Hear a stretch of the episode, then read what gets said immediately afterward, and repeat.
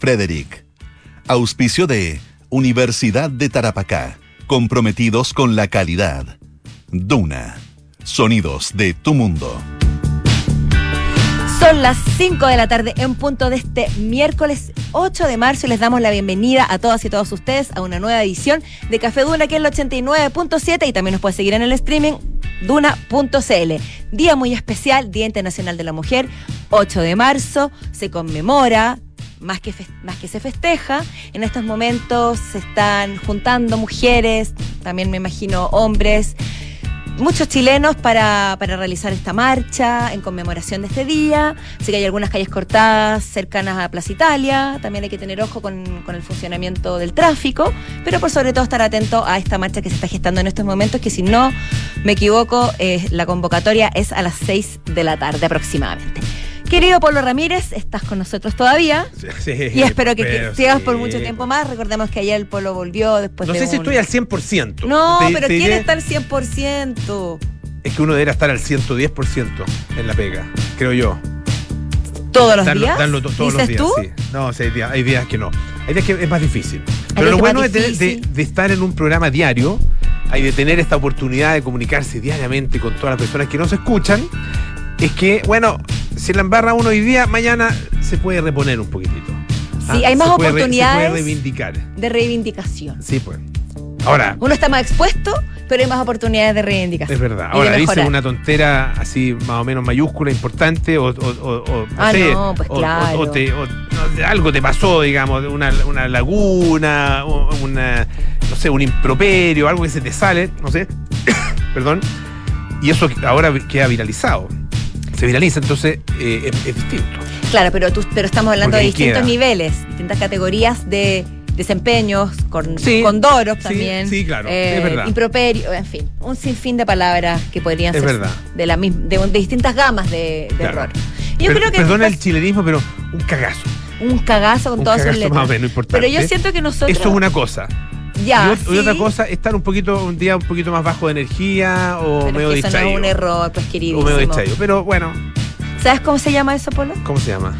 Ser humano. Ah, me gustó, me gustó. Listo, no hay más explicación. Me gustó, a propósito del, ser humano, eh, bueno, lo vamos a comentar, pero hablemos de nuestra pauta primero. Ah, ya, hablamos de nuestra pauta. Sí, porque vamos a hablar, por supuesto, de eh, temas que tienen que ver efectivamente con eh, este Día Internacional de la Mujer. Em, me sumo a los saludos de la Paula y saludo, por supuesto, a mi compañera de trabajo, Paula Frederick, también a nuestra jefa, Pito Rodríguez, a María José Soto, a Francesca Ravizza, eh, a todas nuestras compañeras, a Loreto Concha, que está, acá también. Eh, a la José Río, a la José Río, la José O sea, tenemos, trabajamos, tenemos la fortuna de trabajar con muchas mujeres acá. Y a Emma, que vi que la futura hija de, José Stavrakopoulos, que ya, ya, se acerca y también será una gran, una gran mujer. Exacto, a todas ellas. y la verdad que yo, yo he tenido eh, el privilegio de prácticamente siempre, desde que empecé a trabajar, eh, trabajar con muchas mujeres. Ah, de hecho, en, la universidad éramos 60% mujeres, incluso más, 65% mujeres, 35% hombres, más o menos. Pero en las pegas que, tuve, sobre todo en la primera, cuando hice la práctica, después empecé a trabajar, en, el Diario Mercurio en ese entonces, em, jefa mujer. y, compañera de, compañeras de trabajo. Eh, gente, compañeros de trabajo de una categoría así eh, infinita, digamos. Raquel Correa, por ejemplo. Ah, oh. tuve ese, ese privilegio de trabajar con ella. techo. Eh, em, em, claro, empecé, imagínate, empezar, empezar con, con, con, esas. Yo le llamo compañeros de trabajo porque efectivamente éramos compañeros de trabajo, pero uno se siente ah, frente a personalidades así, personajes así ah, de, de trascendente en nuestro periodismo, obviamente uno se siente bastante poca cosa. Pero bueno, pero yo diría más que Yo además diría que tú tenías mucho que aprender de ella, como todos nosotros. Sí, y aprendí mucho. Y porque además tú estabas en otro momento de tu carrera que ella en, esos momentos. Claro, pero bueno. Valga la redundancia. El punto es que eh, para mí ha sido de verdad un, privilegio. Eh, y el, no, se, no se da en todas las, o sea, se da en pocos ámbitos. Ah, en que, y en, el tema del periodismo en general, se da esta posibilidad de que las mujeres tengan eh, acceso a los cargos más altos. A lo mejor no a los más, más, más, más altos, particularmente en ciertas instituciones, pero sí en muchas instituciones, en, en mu- en muchos medios de comunicación, por ejemplo, mujeres con eh, cargos tremendamente relevantes. Ah, y eso, no sé, los que, los que hemos tenido la posibilidad de trabajar con ellas lo, lo agradecemos sin duda. Me imagino que, generalmente es una, una, una buena experiencia y, y bueno. Sí, Bueno, depende, sí. sí. depende de la No, persona. depende de la persona, al final, no del hay- hay- género. tal como hay hombres y hombres, hay mujeres y mujeres. Eso depende también del carácter, de, de la, de, no sé, ah, de, la- de las competencias profesionales, ah, De tantas la otras personalidad, cosas que, factores de, de la, de la química que uno tenga con esas personas, de la veniencia o no. Ah, y claro, he tenido en general, la gran mayoría de las veces, muy buenas experiencias. Eh, excepto un par por ahí. Sí, pero ahora que las vamos a mencionar. No, no, no, no, no, a quién le importa tampoco. Sí. Oye, Polito, yo me quiero tomar una pequeña libertad y hacer un par de menciones, porque de- a mujeres que nos antecedieron, porque claro, lo comentaba también en redes, nosotros vi- vivimos con mucha normalidad y con mucha naturalidad el hecho de estar acá frente a un micrófono, pudiendo comunicar y haciendo lo que nos, más nos apasiona, lo que, lo que nos mueve, casi como un acto cotidiano. En general las mujeres profesionales lo ven así, pero yo creo que un día como hoy es siempre bueno recordar cuántas mujeres tuvieron luchas férreas hasta sangrientas a veces, muy fuertes para lograr que nosotros veamos algo como natural. Y me gustaría mencionar a dos mujeres. Eloísa Díaz, la primera mujer que estudió en la universidad en Chile, que logró entrar a la universidad gracias al decreto Munati, eso hace aproximadamente 146 años, que no es tan lejano, y a Lenka Franulich, considerada la primera mujer periodista chilena, que sentaron las bases para que una persona como yo esté hoy frente al micrófono. Muy bien. Así que quería hacer un, Muy un bien, me pequeño muy bien. Oye, vamos a hablar de. eh, bueno, a propósito de eso, de, del, del- del tema, la, la relación con los hombres y la, podríamos decir, la división del trabajo. Ah, eh, y, y cómo esto se manifiesta en las carreras eh, que las personas eligen. Hay Exacto. carreras que son casi 100% masculinas y otras carreras que son casi 100% femeninas. Y en esas, entre esas carreras casi 100% o mayorita, muy mayoritariamente femeninas, hay muchas que tienen que ver con la- el servicio y la atención a otras personas, el cuidado de, las de otras personas. Ah, em, El entregarse a otros. el entregarse a otros. Y esas son carreras eh, donde, donde la mayor cantidad o el porcentaje mayor eh, corresponde efectivamente a mujeres, pero muy mayor, o sea, estamos hablando de 98, 99%. Eso es uno de los temas que vamos a tratar y también estaremos con Alejandro Laluf conversando sobre eh, Elon Musk ¿ya? y su último episodio en Twitter y con eh, Claudio Vergara a propósito del concierto que dio anoche Ricky Martin, concierto sinfónico. Ah, eh, Este, este programa va a estar dedicado, este segmento en especial a nuestra querida María José Soto, eh, gran fan de Ricky Martin, quizás la ¿habrá- más, quizás habrá- la más. ¿Habrá alguien más fan? No lo, no lo creo. ¿Fan to you? Fan to you, no lo creo. Mm. Y ella fue una defensora, pero ferviente, de este formato Ricky Martin sinfónico, que, y debo decir que sufrió algún tipo de bullying, burlas. ¿Qué es esto de Ricky Martin sinfónico? ¿Qué, qué está pasando? ¿Por qué no? Eso es lo que Bueno, ella misma decía, pero se rieron Claudio de ella en ahí. su momento. Lo interesante es que Claudio estuvo Sí. ahí y con su mirada especializada nos va a contar cómo, cómo sucedieron las cosas. Estuvo ahí. Eso más o menos. eso. Eso más o menos lo que tenemos. Comienza entonces. Café Duna, parte de lo que tenemos. Y eh, para seguir con la tónica de- del día que, que se conmemora, hagamos un bre- un breve recordatorio de qué es lo que realmente se conmemora hoy. Ah, Porque bien, es pues. importante saber Sí, pues. por qué de partida cuando usted dice se festeja, probablemente va a aparecer y dice no, no hay nada que festejar, se conmemora. ¿Por qué conmemoración? Porque se recuerda un hecho trágico. Bueno, ¿ok? Te voy a contar inmediatamente lo que ocurrió. Se eh, refiere a un, un evento que sucedió el 8 de marzo de 1857. Mira, en Nueva York, cuando un grupo de trabajadoras de una fábrica textil eh, realizó una marcha por la ciudad para, por supuesto, eh, defender sus derechos laborales y protestar por, sus- por estas mismas condiciones y por los salarios que tenían. Y eh, se, produ- se produjo un acto violento en el que salieron, o que hubo muchas heridas y también algunas mujeres fallecidas. Pero no solamente se refiere a este evento, sino que después, como 51 años después, se realizó otra marcha de mujeres en Nueva York. También rememorando esta misma marcha de fines del siglo eh, De- de- de XIX. mediados del siglo XIX, claro. Ah, ah, mediados, tienes razón, sí, mediados. No 57. retuve el número, Sí. para variar. 1857. No te pasaste. Yo no tengo mucho los números, pero sí. Mediados. Y después de este evento eh, se empezó a trabajar para poder finalmente instaurar el Día Nacional de la Mujer Eh, esto se reunió a más de 15.000 mujeres y fue conmemorada el año siguiente del, de 1908 por el Partido Socialista Norteamericano. Así que desde, ese, desde aquel evento trágico en el que murieron mujeres defendiendo sus derechos, que el 8 de marzo es considerado una fecha histórica y, y significativa para las mujeres. Oye, em, en otra materia completamente distinta, eh, fíjate que la, mm, eh, el otro día conversaba con alguien que yo estaba, tenía que preparar una- un artículo ah, eh, y esta persona me dice, pero usa, usa el bot, Ah, usa el eh, chat, fácil, el chat relajado. GPT. ¿Ya? GPT, te hace el artículo de una patada. Ay, Eh, qué susto. Qué susto, sí. ¿Cierto? Que da Sí, como nervio que sí. nos empiecen a reemplazar de esa manera. Sí, ahora, claro, bueno, no sé si. Yo no, yo no he probado este, esto, estos sistemas. Ahora Ya. está, hay eh, Microsoft lo incorporó en su buscador. ¿Cómo se llama? Eh, Bing, Bing, ¿no? Eh, y, y, bueno, está incorporado estos, estos sistemas de inteligencia artificial que finalmente te responden como, como si fuera una persona. Una persona con mucha, con mucho, eh, eh, mucha eh, capacidad de asociación de ideas y con mucho conocimiento, ah, con una acumulación de conocimiento, mira, como es obviamente el conocimiento que está hoy día disponible en la red, que es prácticamente infinito ah, eh, y creciente además. Pero bueno, a mí también me, me pasó eso, o sea, no, o sea, O sea, uno No. quiere- uno se- o o sea, aunque es, es apasionante y fascinante y puede intrigarnos, a uno le da mucho susto que, que tome tanto vuelo. claro. Porque uno como raza humana se defiende. El, el desafío No sé. para, para los profesores es tremendo hoy día. ¿ah? Porque efectivamente lo- los estudiantes pueden eh, utilizar este tipo de, de- de ayuda ¿ah? Eh, y les hacen los trabajos, les hacen los ensayos, eh, todo.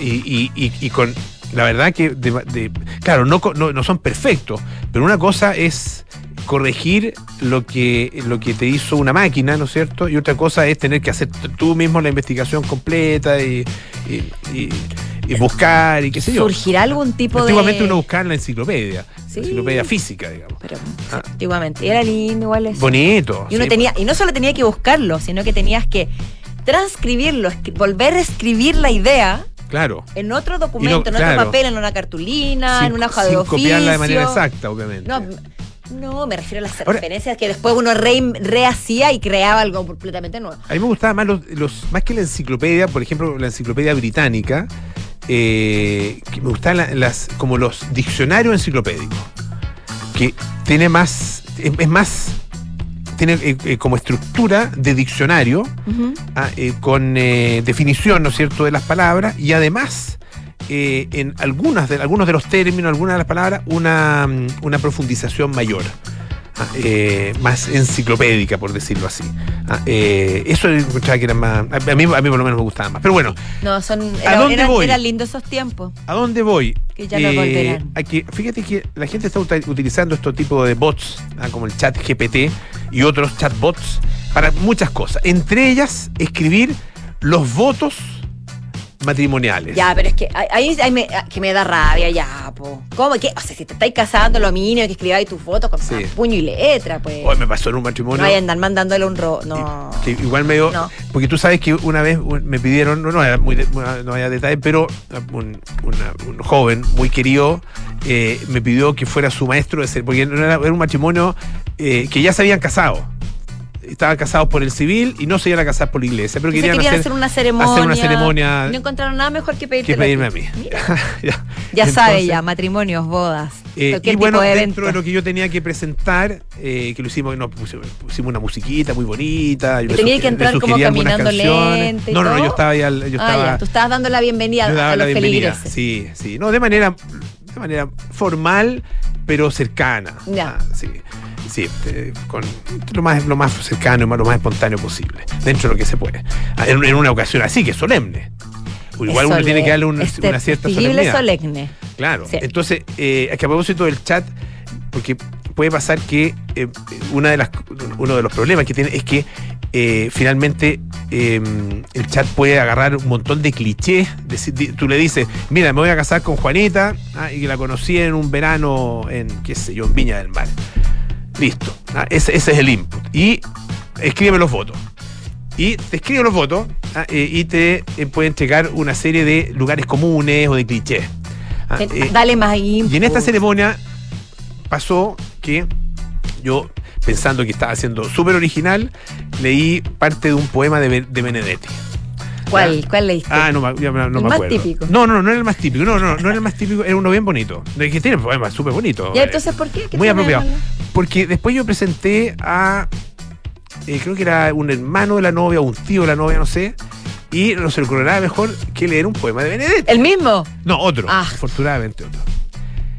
Y después presenté a otra persona No, y leyó un poema de Benedetti. no, por lo menos. No. Fueron tres No poemas de puedo Jean Benedetti. Pero Benedetti ¿cómo si no se cobrara pusieron- derechos de autor. No nos pusimos de acuerdo. po. No nos pusimos de acuerdo. Nunca pensaron que tres personas iban a leer un poema No, del po. mismo escritor. O sea, Tiene, lo que tienes lin- que tiene lindos poemas de amor, Benedetti, muy bonito. Me encanta, pero lo que tienes Sí, que ponerle, lo que tienes que ponerle al chat GPT es la conocí un verano, la conocí en la playa, no utilizará Mario Benedetti. Listo. Claro. Con eso te vaya lo seguro. Claro. Bueno, el punto es que eh, hay bueno, una nota bien interesante en la, en la tercera. ¿Dejarías que un bot escriba los votos de tu matrimonio? El debate ético de la inteligencia artificial en las bodas. Ah, eh, o matrimonios, como quieran decirle ustedes. Y claro, una de las cosas que indica es que eh, las personas se ponen muy, se muy nerviosas. Porque están, Eh, es que la emoción te embarga. Claro. Se supone. se supone. Entonces, si tú tienes al- al- alguien que te escribió o algo, en este caso algo que te escribió estos votos, puedes decirlo más relajado, te vas un poquito más a la segura. ¿ya? Eh, pero al mismo tiempo dicen algunos, algunos por ejemplo, Josh Withers, ah, que es un, un cazador de personas, cazador con S, él caza Ya, personas. qué bueno que lo aclaraste porque no sería muy apropiado No, no sea muy apropiado. decirlo con No, el orgullo. ca- El, caza personas, eh, pero no es que sea, no es ni oficial del registro civil, ni cura, ni nada, sino que caza, es un Es cazador como de tiene personas. como formato como mentolatum, como que se casan los que no se han Entonces, casado por como, el que, civil. como lo que hice yo ah, con este joven muy querido, eh, pero él lo hace de manera Matrimonio profesional. sí. Sí, sí. Ya. Pero No me salió muy bien. No me salió muy bien porque, bueno, por el tema de la repetición, pero no era, no era No, eso no es que te salió mal, es una No. coincidencia Bueno, curiosa. y, y después, bueno, después, después te cuento ahí que por qué no me salió bien tampoco. Ah, Oh, no. pero bueno. Después la vamos a publicar en Duna No, no, no, no. no. Eh, y el punto es que este señor dice que si un computador hace, eh, escribe las palabras que dices en una boda, lo que vas a obtener son clichés reciclados, dice. Perderás la humanidad, los momentos que nos hacen sentir amor. Ah, Absolutamente. eh, y claro, eh, se pierde eh, esa, esa gracia, el, la- el- no sé, la equivocación. Yo creo que lo más lindo la un matrimonio cuando hay el balbuceo, el claro, eso balbuceo es bonito, la lindo. risita, la- el llanto, la, Sí. los nervios. Nadie espera. Yo, al menos cuando hay un matrimonio o una ceremonia, na- nunca espero. Y hay, hay discursos sentidos también en los funerales, por ejemplo, en circunstancias donde la gente habla desde el corazón y se refiere a otras personas. Uno nunca espera perfección, ni literatura, ni, ni hablar de corrido. Uno espera autenticidad. Autenticidad, sí. Y esto es lo que no te da este. ¿Por Exactamente. qué te, Estaba- me estaba acordando. te estás riendo en mi cara? No, no, no, es que me estaba acordando de una de un, de un episodio. ¿De, de- una serie o de tu vida? No, no, no, no, de mi vida, de mi vida. De un episodio de mi vida. Oye, está muy misterioso, Pablo Ramírez. No, mira. es que Volvió son- con la- la- el misterio japonés milenario. Sí. Está, como Mucho guardando más- más, cosas, está más reservado. contenido. Mucho más Está- reservado. sí, más, kung, más más reserva. kung fu. Yo te diría que más kung Sí. fu mi, mi filosofía. Me siento un poquito más. ¿Qué filosofía seguía kung fu? ¿Qué sería? Eh, ¿Budista o no? Sí, budista. está- Estás como muy Tuve un templo ahí. budista en Japón. Ahí está. templo muy bonito. ¿Viste? Yo creo que al mismo Muy tiempo que. Scarlett Johansson. Se parecía gente- mucho. Ah, puede ser. Mucha Sí. gente ahí que llega a orar eh, y que prende unos. eh, o sea, se- como que se, se- no, no se empapa, pero se. se, eh, bueno, eh, no sé cómo se dice exactamente. Cuando uno se, se echa. Se echa. ¿Aire? eh, humo. No, no, humo. eh, hu- ¿Ahumarse? hu- ahumarse. Sí, se ahuma. ¿Sí? ¿Sí? la gente se ahuma. Sí. Ah. Eso muy bien. No se empapa, sino que se ahuma. Todo lo contrario, de hecho, el agua. Eh, claro, el fuego, claro. son Y se ahuman elementos- con una especie como de incienso, que es- no sé exactamente qué es lo que Pero también se empapan del, del espíritu y la energía. Claro, eso más en términos más figurativos. Ah, eh, o- claro. Pero eh, llegué con esa filosofía. Entonces me, me voy a guardar muchas cosas. Ya, pero Sí, espero no, no, no voy a echar todo afuera. pero no te, pero no te guardes los detalles más jugosos. Oye, Polo, se nos viene, se nos vienen los Oscars. Sí, ah, Me escucharán muchas veces Verdad. mencionarlo de aquí al domingo 12. Pero una de las cosas, que las primeras cosas que se vienen a la mente a, a un año de los Oscars del año pasado, obviamente, es el cachetazo de Will Smith a Chris Rock, quien en una de sus stand-up comedy dijo, ¿cómo? Que si se me olvidó el cachetazo, todavía me duele.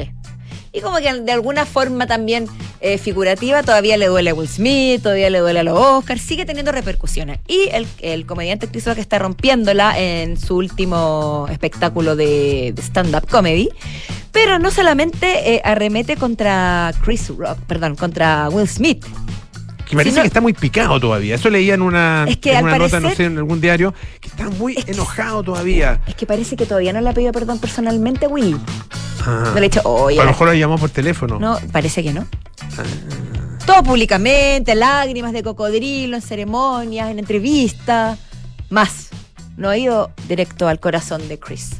Eso dicen la- las lenguas que hablan por ahí. Pero bueno, la cosa es que Chris Rock no solamente está yendo en contra de Will Smith en su, en su stand-up comedy, que probablemente le da el carne para muchos más, sino que ahora también incluyó a Meghan Markle, Ah. porque esa no se salva de nada. O sea, ¿quién Bueno, no ha arremetido contra la- las Meghan celebridades así, pues. las celebridades son así. ¿Y qué dichos eh, realizó contra ella que, son, que han sido considerados controversiales, por supuesto? Por ejemplo, manifestó que la esposa del príncipe Harry, dice aquí en una nota de la tercera, parecía una mujer agradable, pero no hace más que quejarse. Podemos concordar desde un cierto punto de Mm. vista con él. Y después él dice algo así como, yo estaba como, ¿no le ha tocado la lotería de la piel clara? Sí, le ha tocado la jodida lotería de la piel clara y sigue quejándose. Es decir, relativizó el hecho de que mm, Meghan Markle se autoconsidera a sí misma como afroamericana, Mm. porque ella es mestiza. Mm. Entonces, en el fondo se burló un poco de... Mulata. de- perdón, Mulata, mestiza, sí. mulata, gracias. Mulata. Se burló que- un poco de esta, de esta queja constante de ella. ha Lo que pasa es que, costado claro, es que ahí también esto tiene que ver con un tema bien, bien profundo. eh, de, recuerdo que en la biografía de Malcolm X, Ajá. él lo trataba, lo trataba con, con mucha profundidad, eh, porque tú sabes que Malcolm X tenía el pelo medio colorín. Eh, y, y era de, bueno, de piel relativamente más clara. Entonces él hablaba de lo que significaba los distintos, lo que significaba en, en- en los afroamericanos los distintos tonos de piel. Claro, Ah, que eh, son... mient- más- mientras más oscuro el tono de piel, más, mayor es la discriminación, mayor es la dificultad de encontrar trabajo, ah, eh, eh, ma- mayor es lo que en definitiva sufren ah, eh, como, como efecto de, eh, del racismo. Ah, eh, mientras más clara la piel, son desde, desde el punto de vista social mejor considerados. Es súper duro. Pero también entre duro. ellos Entonces, seguramente. le tocó, y, y- y entre los propios afroamericanos. Claro. Es que ese es el punto. Claro. De- y- y- Entonces ella dice, le tocó la lotería, o sea, ella se ganó el gordo porque tiene la piel clara. exacto. A eso, a eso, a eso, a se refiere. ah, eh, y, es un tema, bueno, profundo y bien doloroso. No, y de hecho, una de las cosas que dice también, para terminar, dice, algunas de las porquerías por las que has pasado, por las que ha pasado Megan, no son racismo, son solo cosas de suegros. Ahí también lo termina de, catapultar. Oye, vamos a la música. Eh, atención, vamos a escuchar a Emily Sande con Next to Me.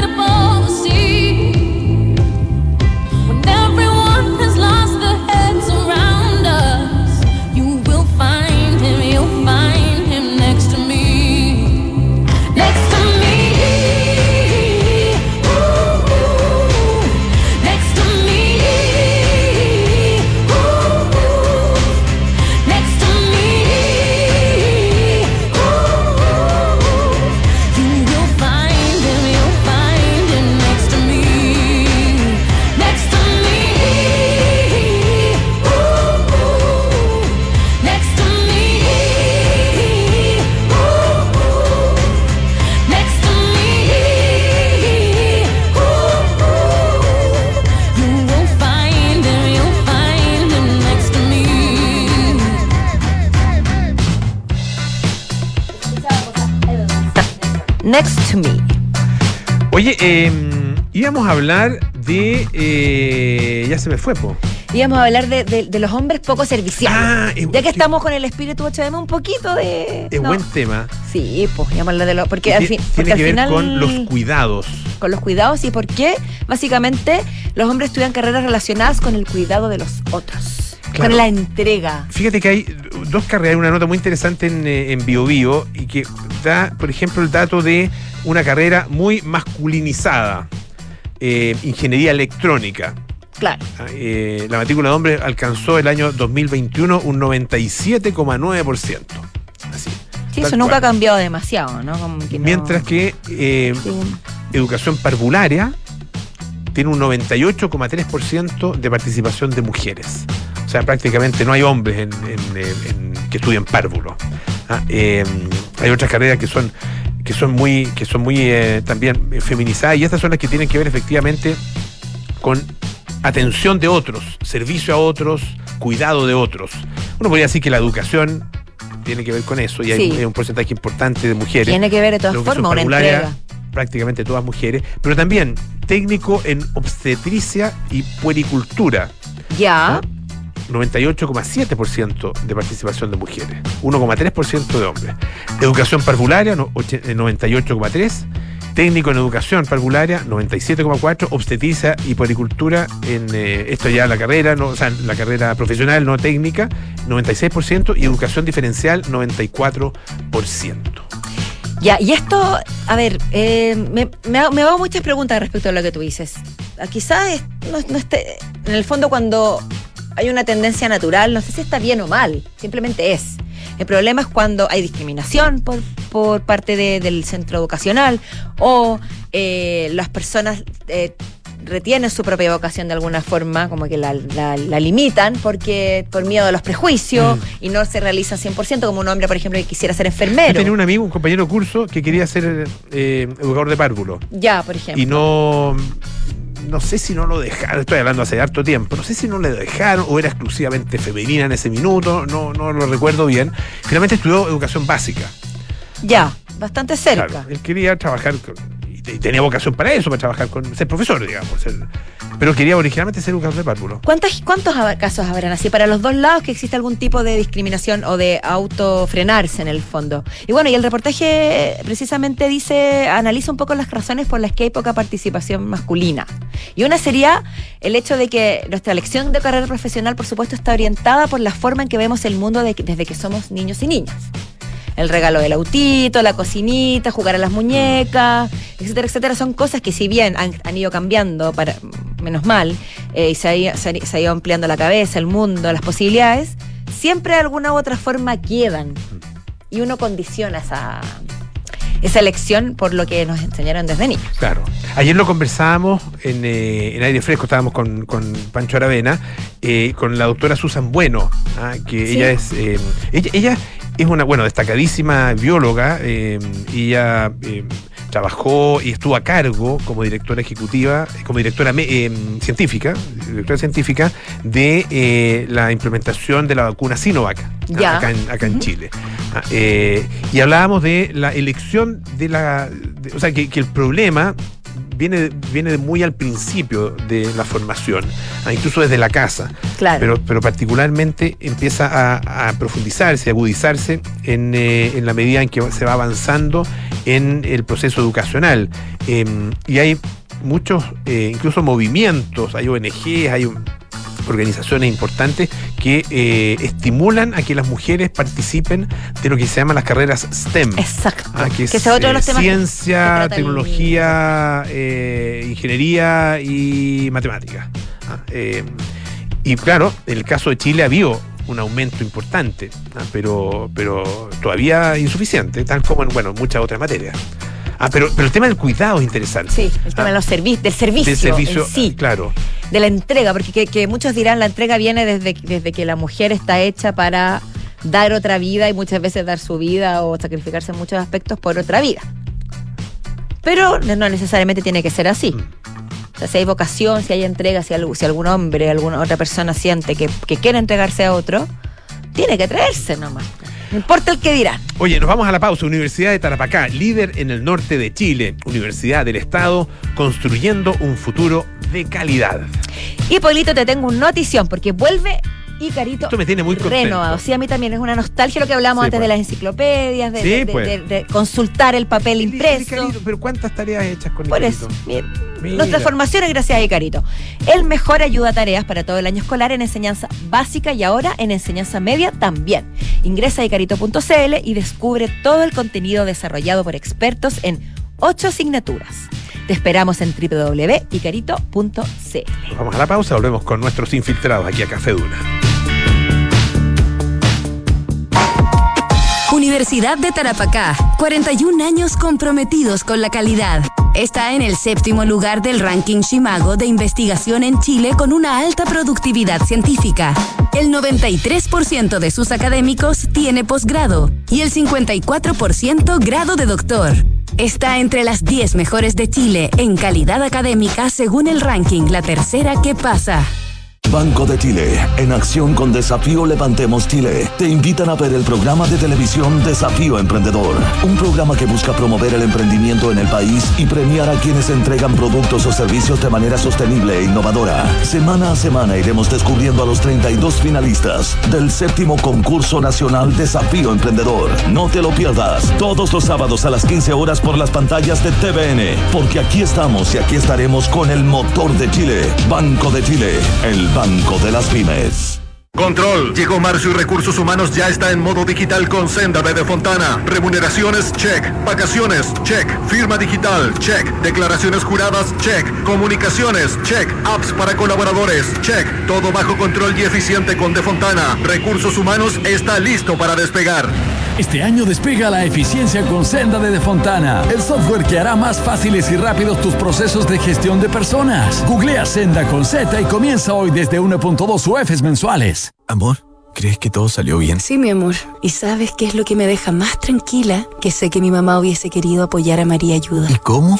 Mi amor, al contratar los servicios funerarios, estamos aportando a cientos de niños de la Fundación María Ayuda, que trabaja por rescatar la dignidad de las niñas y niños más desvalidos, dándoles un hogar a través de sus diversos proyectos. Acércate a nuestras sucursales y recibe toda la información que necesitas. Atención personalizada a las 24 horas. Más información en funerariamariaayuda.cl. Estamos contigo cuando más nos necesitas. Si para viajar fuera de Chile te planificas, piensa cuánta planificación requiere invertir tu patrimonio sin fronteras. En MB Inversiones te acompañamos con una mirada global a encontrar las mejores alternativas para invertir en todo el mundo. Acércate a MB Inversiones y abre tu cuenta con nosotros.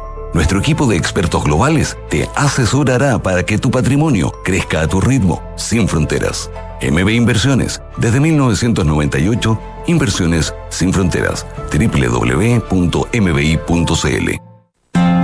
Hablemos de tendencias, de vivir en comunidad y disfrutar los espacios comunes de tu edificio. Esto es Inmobiliaria Hexacón y su proyecto Casa Bustamante, con departamentos estudio, uno y dos dormitorios. Un edificio de estilo industrial y con espacios exclusivos para su comunidad, como gimnasio, cowork, salón gourmet, quincho, terraza y vistas panorámicas. Vive como tú quieres vivir. Conocen más en www.exacon.cl. En Sonda, trabajamos para que disfrutes tu vida, impulsando la innovación y el desarrollo de soluciones que acompañen la transformación digital de las organizaciones de hoy. Cuenta tú también con el respaldo, agilidad y eficiencia del líder en transformación digital de la región. Conócenos en sonda.com. Porque en Sonda trabajamos para que disfrutes tu vida. Sonda. Make it easy.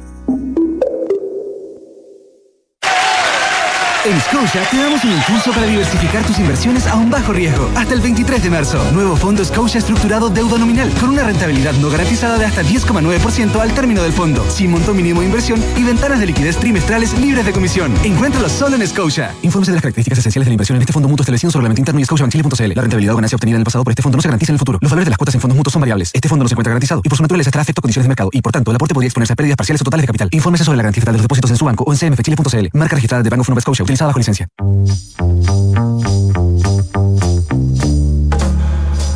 Son los infiltrados en Café Duna.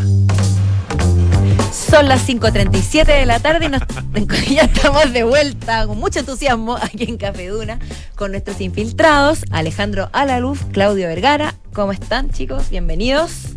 Me está Muy subiendo ¿qué el volumen acá, no importa, está bien. Hola, ¿cómo va? Muy bien. ¿Sí? ¿Qué tal?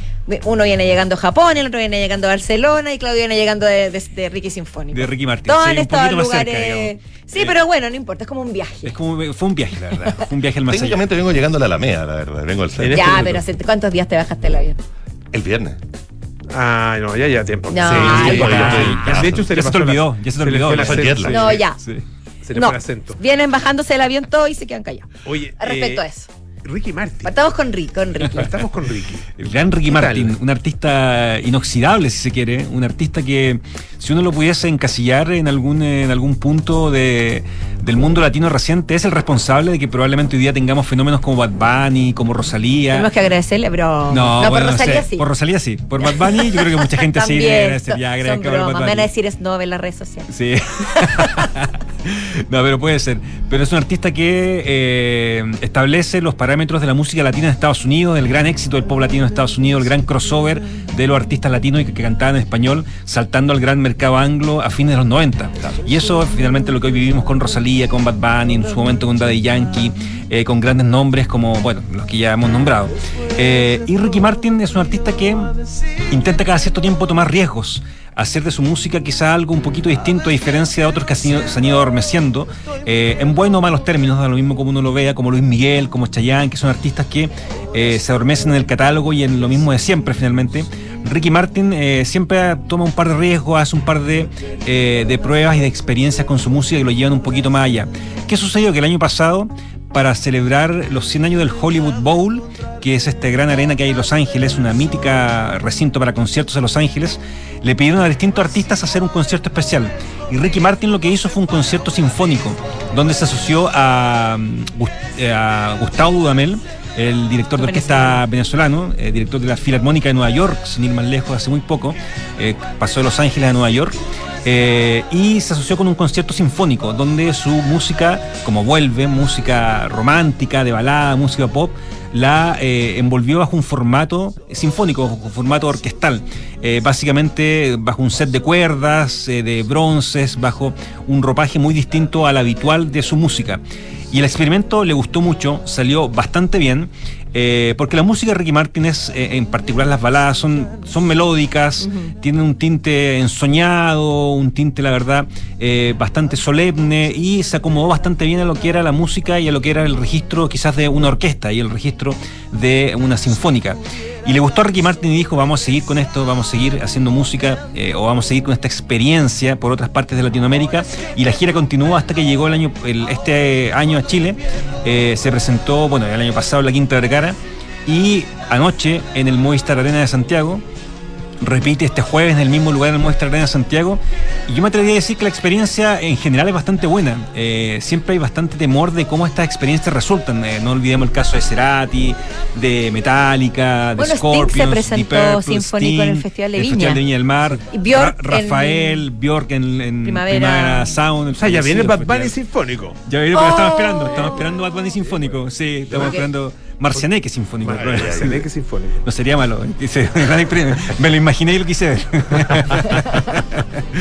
Pero sí. Pero en general han sido buenos resultados cuando se aplica este, este formato más, más clásico, se podría decir. Sí, eh, eh, depende Ha sido cómo se buenas, mezcle. buenas críticas. Depende cómo se mezcle, de- depende finalmente cómo, cómo sea el, eh, el- lo que se cocina ahí finalmente. El, el experimento de Cerati me parecía que era un poco devorado por lo sinfónico y perdía el acento más pop y el acento más melódico en su momento.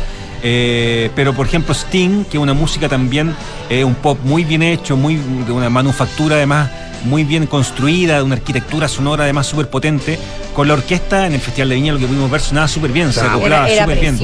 Era precioso, además que can- canciones bellísimas además. Sí. Entonces eso probablemente era distinto. La música de Cerati tiene un acento mucho más enérgico, mucho más vibrante, mucho más popero. Eh, escuchando Ricky Martin.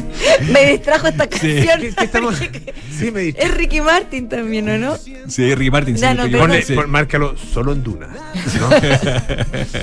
o sea, necesitamos la voz del Chaco aquí. Claro, puedes invitarlo tú. Puedes invitarlo, claro. Y, y bueno, y ahí lo de Cerati se perdió un poco, pero me parece que lo de Ricky Martin, eh, algunas canciones como Vivir la vida loca, etcétera, como que se perdían un poco también. Y, y la orquesta también naufragaba un poco en eso. Había ciertos matices ahí donde la orquesta da un poco lo mismo.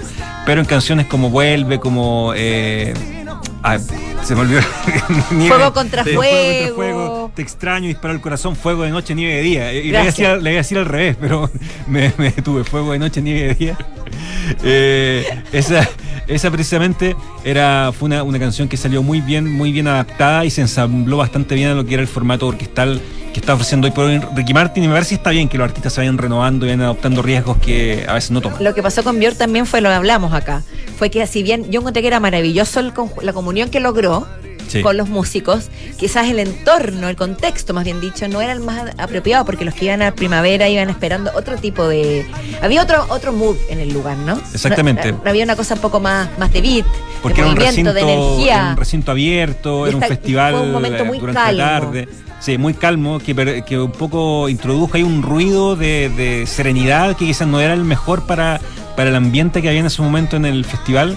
Eh, pero bueno, siempre se agradece que los artistas tomen estos riesgos. Me parece que Ricky Martin, a sus 51 años, eh, está bien que de repente rompa esta, esta comodidad que él tiene absoluta y ganada como rey o uno de los monarcas del pop latino. O sea, finalmente que se genera un quiebre me parece también súper interesante y que bien que lo, que lo siga haciendo. Así que por ese lado un buen concierto para la gente que lo va a ver, lo va a ver ahora en el jueves. Sigue siendo un concierto súper eh, interesante y atractivo. Eh, Oye, puedo aprovechar eh, de, mm, del tema de la palusa. Sí. Se dieron a conocer los horarios Sí. de la- eh, algo que comentar al respecto. Hubo un, un par de, de artistas que se bajaron. Sí, los artistas que se bajaron, sí, no, no son artistas de gran. gran, no- gran no eran de la- renombre. de la primera No línea. No es Billie Eilish, Ya. ni No fue- pero es no fue Drake. Drake, ¿Ah? Ah, no, no, pero eso Blink fue hace ya un par No, de pero- semanas. fue. pero No, fue, pero el mismo fue, lo- no, lo de Blink Fue- fue 182, sí que- eso sí que fue terrible, porque mucha gente que claro, se. es- que se habían bajado allá antes. que se claro. compró su entrada por eh, ese grupo de punk pop de los años 90, eh, pero efectivamente sí, lo de ahora es bastante menor. eh, y lo Palusa, bueno, vamos a ver cómo resulta esta edición, la verdad, un poquito accidentada por lo de Blink. Eh, reemplazado por 21 Pilots, que es un grupo que no tiene nada que ver con Blink 182, un grupo más ah, bailable, más de pop electrónico. Eh, la gente que quiere ir a ver Blink 182 realmente le pasan un gato por liebre. O sea, Jerko bueno. se va a bajar de nuevo. Jerko se va a bajar. No, Jerko se va a bajar de todo. yo creo. Lo teníamos de invitado, de hecho. Se se acaba de bajar acá. Pero Jerko se, Jerko se baja. Sí. Ya. Grande gracias. Saludos a Jerko. Muchas gracias, Claudio. Oiga, Gracias, don Claudio. Alejandro. eh, don- Oye, eh, don- sí, mira, la verdad es que yo todavía vengo con el vuelito de, de lo que fue la Mobile World Congress en Barcelona. La verdad es que fue eh, sorprendente ya mirándola con un poquito más de cabeza fría. Las distin- más allá de los productos que uno ve, ¿no es cierto? Eh, es como la tendencia que se va generando y uno entiende un poco, al cubrir este, este sector, hacia dónde van las telecomunicaciones y la, y la, y la tecnología, digamos. Eso es bien interesante y para no, digamos, matar al, al chancho, me gustaría ir a medida que va a ser la semana y a medida que vayan saliendo productos y ser- nuevos servicios, ir comentando todo ese tema. Así que vamos a dejar como por mientras guardar a lo que fue la Feria de Barcelona, la Mobile World Congress 2023, que en términos, digamos, de asistencia reunió a más de 100.000 personas, fue un evento inaugurado por el rey de España, es el calibre que tiene, y finalmente es como la gran feria donde la gente se reúne, principalmente para hacer negocios, ya no es una feria tanto de novedades, sino que principalmente para hacer negocios, en donde lógicamente las telecomunicaciones son el principal, la principal vedette, más allá de los celulares, son las antenas las que realmente hacen eh, los negocios en la, en, la, en la feria. Así que va a estar bien interesante eso, ver cómo se mapea el, el camino respecto a lo que hace el 2023 en todo lo que tiene que ver con telecomunicaciones. Desde anuncios, por ejemplo, que ya se vienen redes 5.5G Ah, mira. hasta pantallas 3D sin la necesidad de ocupar lentes. Ah, Mira. Todo eso y mucho más vamos a estar comentando en los Vi una, vi una en Tokio. Vi una en Tokio. Te iba a preguntar por Sí. lo que fue tec- tecnológicamente lo ¿Cuál que más fue te el futuro? Eso me, Eso eso me- caminata por Tokio. Es- es- eso me impresionó. Ah, Una, era una pantalla como en media curva, una pantalla publicitaria, así tipo Times Square, Claro. en un sector, me parece que era Shinjuku. Creo que en ese sector estaba. Y era- uno miraba hacia arriba y de repente, ¡oh! En Oh, oh. 3D, ¡oh! Se pasó. Au, au. Como que se, como que se salía del. era, efectivamente, bueno, el efecto 3D sin, sin ningún tipo de, de, De lente ni de- ningún- claro, no exactamente, porque, nada, lo veía ver, en 3D. A la larga, la- las ferias de tecnología, sea la Consumer Electronic Show, la Mobile World Congress o la IFA en Alemania, etcétera, la gran gracia que tienen es que tienen este poder de sorprender, Mm. allá hacer negocio y networking, eh, que es como un valor agregado para uno, eh, para, para uno como periodista, lógicamente, que espera ver cosas que sorprendan para poder contarle al mundo, ¿no? Claro. En ese sentido, por supuesto que hubo cosas que ya comentamos acá en el programa, como por ejemplo las pantallas plegables o enrollables. Mucho de eso. Yo Ya. diría que probablemente la tendencia de consumo más grande eran las pantallas plegables. Ya. O enrollables. ¿Y para qué quiero enrollar una pantalla? ¿Para trasladarla? ¿Para mover? ¿No? ¿Para No. qué? ¿Para que Eh, no me ocupe el Aplicada, espacio? por ejemplo, en un smartphone, piensa Ya. tú que, por ejemplo, si tu teléfono es muy grande para guardarlo en el bolsillo o en la cartera, el teléfono se puede encoger. Ya. Se encoge. No es que tú dobles la pantalla. Ya. La pantalla, como si fuese una, una, una cortina, se recoge. Ah, se enrolla, ya. literalmente. Ya. Entonces, ¿Es lógicamente. como una especie de acordeón así que se. ¿O no? No, No, no, es, el mucho efecto? menos perceptible porque lo que hace la pantalla es que efectivamente, como si fuese magia, se va achicando, achicando, achicando, achicando hasta que llega a su tamaño original. Y lo que sobra de pantalla se recoge en la base y pasa para la parte de atrás, que transforma la Ah, parte de atrás perfecto. en otra Ya, pantallita. perfecto. Igual deberías traer uno de estos productos para explicarnos acá en, en vivo y en día. Queridísima Paula, lamentablemente lo que mostraron en la feria eran prototipos Ah. que no van a estar a la venta por ahora. Ya. Por ahora. Lo que sí mostra, lo que mostraron en todo caso, las marcas que mostraron eso fueron obviamente Samsung, que Samsung por si no sabían tiene una división aparte de pantalla, fabricación de pantallas. Samsung, aparte de Samsung Electronics, tiene una división de confección de pantalla y son uno de los más grandes fabricantes de pantalla en el mundo. Le fabrican pantallas a muchos otros fabricantes, por ejemplo. Ah, y ellos tienen evidentemente toda una pata puesta adelante respecto a la posibilidad de plegar pantallas. Y los otros que mostraron esto fueron eh, Motorola. Ya. Motorola junto con Lenovo, que también siempre tienen una pata adelante en términos de innovación de pantalla y cosas por el estilo. Así que vamos a estar pendientes de eso porque son productos que eventualmente van a llegar durante el año, eh, probablemente durante el segundo semestre, a nuestro país. Vamos a estar ahí Buenísimo. muy atentos. Buenísimo. Lo que les quería contar en todo caso era otro capítulo más de la telenovela de Twitter. Twitter que a estas alturas del partido, más allá de que les guste o no como red social, más allá de que haya una cierta toxicidad o menos toxicidad desde que asumió Elon Musk, Elon Musk como capitán del barco y como dueño de la red social se ha transformado en una especie como de, ¿cómo decirlo? Una especie como de payaso, diría Mm, sí, Una especie de Totalmente. payaso respecto al trato que tiene respecto a la propia red social y a la gente que lógicamente eh, participa en la red. El último episodio fue uno bien vergonzoso para mi gusto, que de alguna manera constata, digamos, esta actitud que tiene Elon Musk eh, respecto a que un usua- perdón, un, eh, trabajador, un- trabajador de. Twitter, un empleado de Twitter, eh, reclamó públicamente, dirigiéndose a Elon Musk, de que llevaba nueve meses sin poder acceder a su, eh, o nueve semanas sin poder acceder a su computador de trabajo. Entonces él quería saber si estaba despedido o no. Y lo divertido es que, siendo que una pregunta totalmente privada, ¿no es cierto? Elon Musk le respondió públicamente, a ver, eh, cuéntame tu situación. Lo cual ya de por sí es Lo, ridículo. re- lo- claro. lo replicó en, en las Claro. redes, claro. Y todo el mundo, por supuesto, atento. Y el, y, el, y el Perico, que era un finlandés, que a su vez ya era millonario porque él tiene su propia startup en Finlandia, él es discapacitado. Entonces él tiene todo un proyecto de startup de hacer rampas en Reykjavik. Entonces, lógicamente, que desde las Naciones Unidas al propio gobierno eh, finlandés lo tienen reconocido como una persona reconocida. Entonces, eh, el- el- el- la persona le responde, oye, Elon, la verdad es que todo esto tiene que ser con abogados y todo esto porque esto es como privado. No, no, no te preocupes, dime lo que haces. Ah, pero. Y, y el finlandés le respondió, esto es lo que hago, esto es lo que hago y esto es lo que hago.